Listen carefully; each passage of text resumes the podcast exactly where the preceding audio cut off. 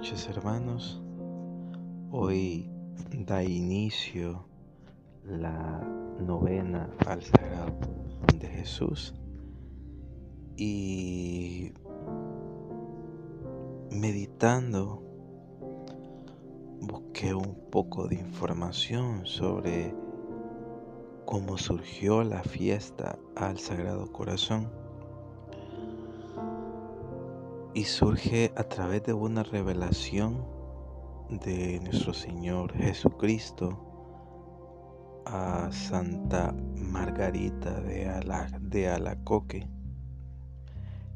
He aquí el corazón que tanto ha amado a los hombres y que no ha ahorrado nada hasta el extremo de agotarse y consumirse para testimoniarle su amor fueron las palabras del Señor Jesús en su aparición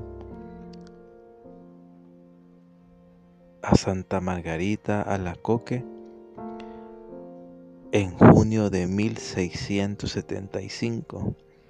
En esa revelación el Señor Jesús le encomendó a la santa una misión cuyas palabras de nuestro Señor fueron, por eso te pido, que el primer viernes después de la octava de Corpus se celebre una fiesta especial para honrar a mi corazón y que se comulgue dicho día para pedirle perdón y reparar los ultrajes por él recibidos durante el tiempo que ha permanecido expuesto en los altares.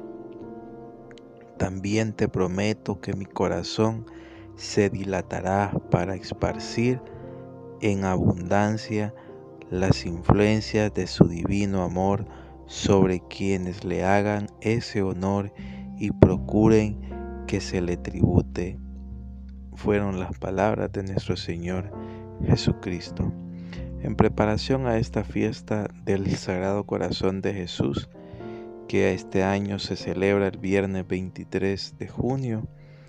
Eh, eh, preparémonos y con gozo, con amor, vivamos esta fiesta, vivamos esta novena de amor, de meditación, de reflexión que el corazón de nuestro Señor Jesús encienda nuestros corazones que con tantos problemas, con tantas dificultades, de repente se va apagando, de repente esa llama ya no brilla como antes, esa llama que en un principio de la conversión era inmensa y quería quemar, contagiar a todos con con el amor de nuestro Señor Jesús, ahora se puede ver opaca y muchas veces a punto de apagarse. Hagamos de esta fiesta algo especial.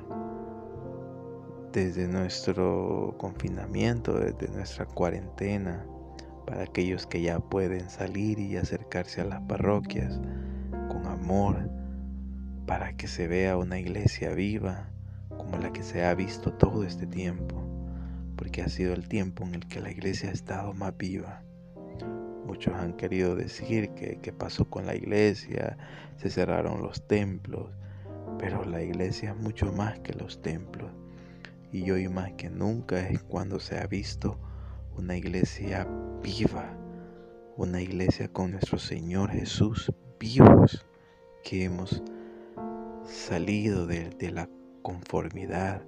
Y así como el Señor Jesús revivió y salió del sepulcro, que así nosotros cuando termine esta cuarentena seamos testimonio del amor de Dios, nos veamos vivos porque hemos salido de nuestros sepulcros. Era hermoso ver a nuestras abuelas, a nuestras madres en nuestras casas, tener el cuadro del Sagrado Corazón de Jesús. Es algo que se ha perdido porque ahora en día queremos tener colecciones de obras de arte, queremos tener cuadros lindos, eh, entre, entre comillas, y tener el cuadro de nuestro Señor Jesús, se nos hace que no, que no está a la moda o que no va con la decoración de nuestras casas. Cuán erróneo estamos. No hay cosa más linda que llegar a una casa y sentir que el Señor Jesús está ahí a través de aquellas cosas que nos refieren a Él, aquellas cosas que nos recuerdan a Él. Y qué cosa más bella ver en un hogar el cuadro del Sagrado Corazón de nuestro Señor Jesús, ese cuadro que impacta tanto amor, que infunde su misericordia. Qué lindo es ver en una casa una imagen de la Santísima Virgen María, cuyos corazones siempre están juntos, cuyos corazones siempre inflamados de amor, de dulzura para nosotros. Que en este tiempo esta fiesta nos traiga paz, nos traiga consuelo, nos traiga luz, nos traiga amor. Que esta fiesta sea viva para nuestra familia, para los que nos rodean y vivámosla con amor. Mantengamos las tradiciones de la iglesia. Mantengamos estas promesas que el Señor nos ha hecho, porque la palabra de Dios solo puede hacer una cosa y es cumplirse. La palabra de Dios es eterna y prevalece. Que el amor de nuestro Señor Jesús a través de su sagrado corazón derrame muchas bendiciones sobre cada uno de ustedes y nos mantenga alegres, vivos, llenos de amor y que podamos sentir la dulzura de nuestro Señor Jesús.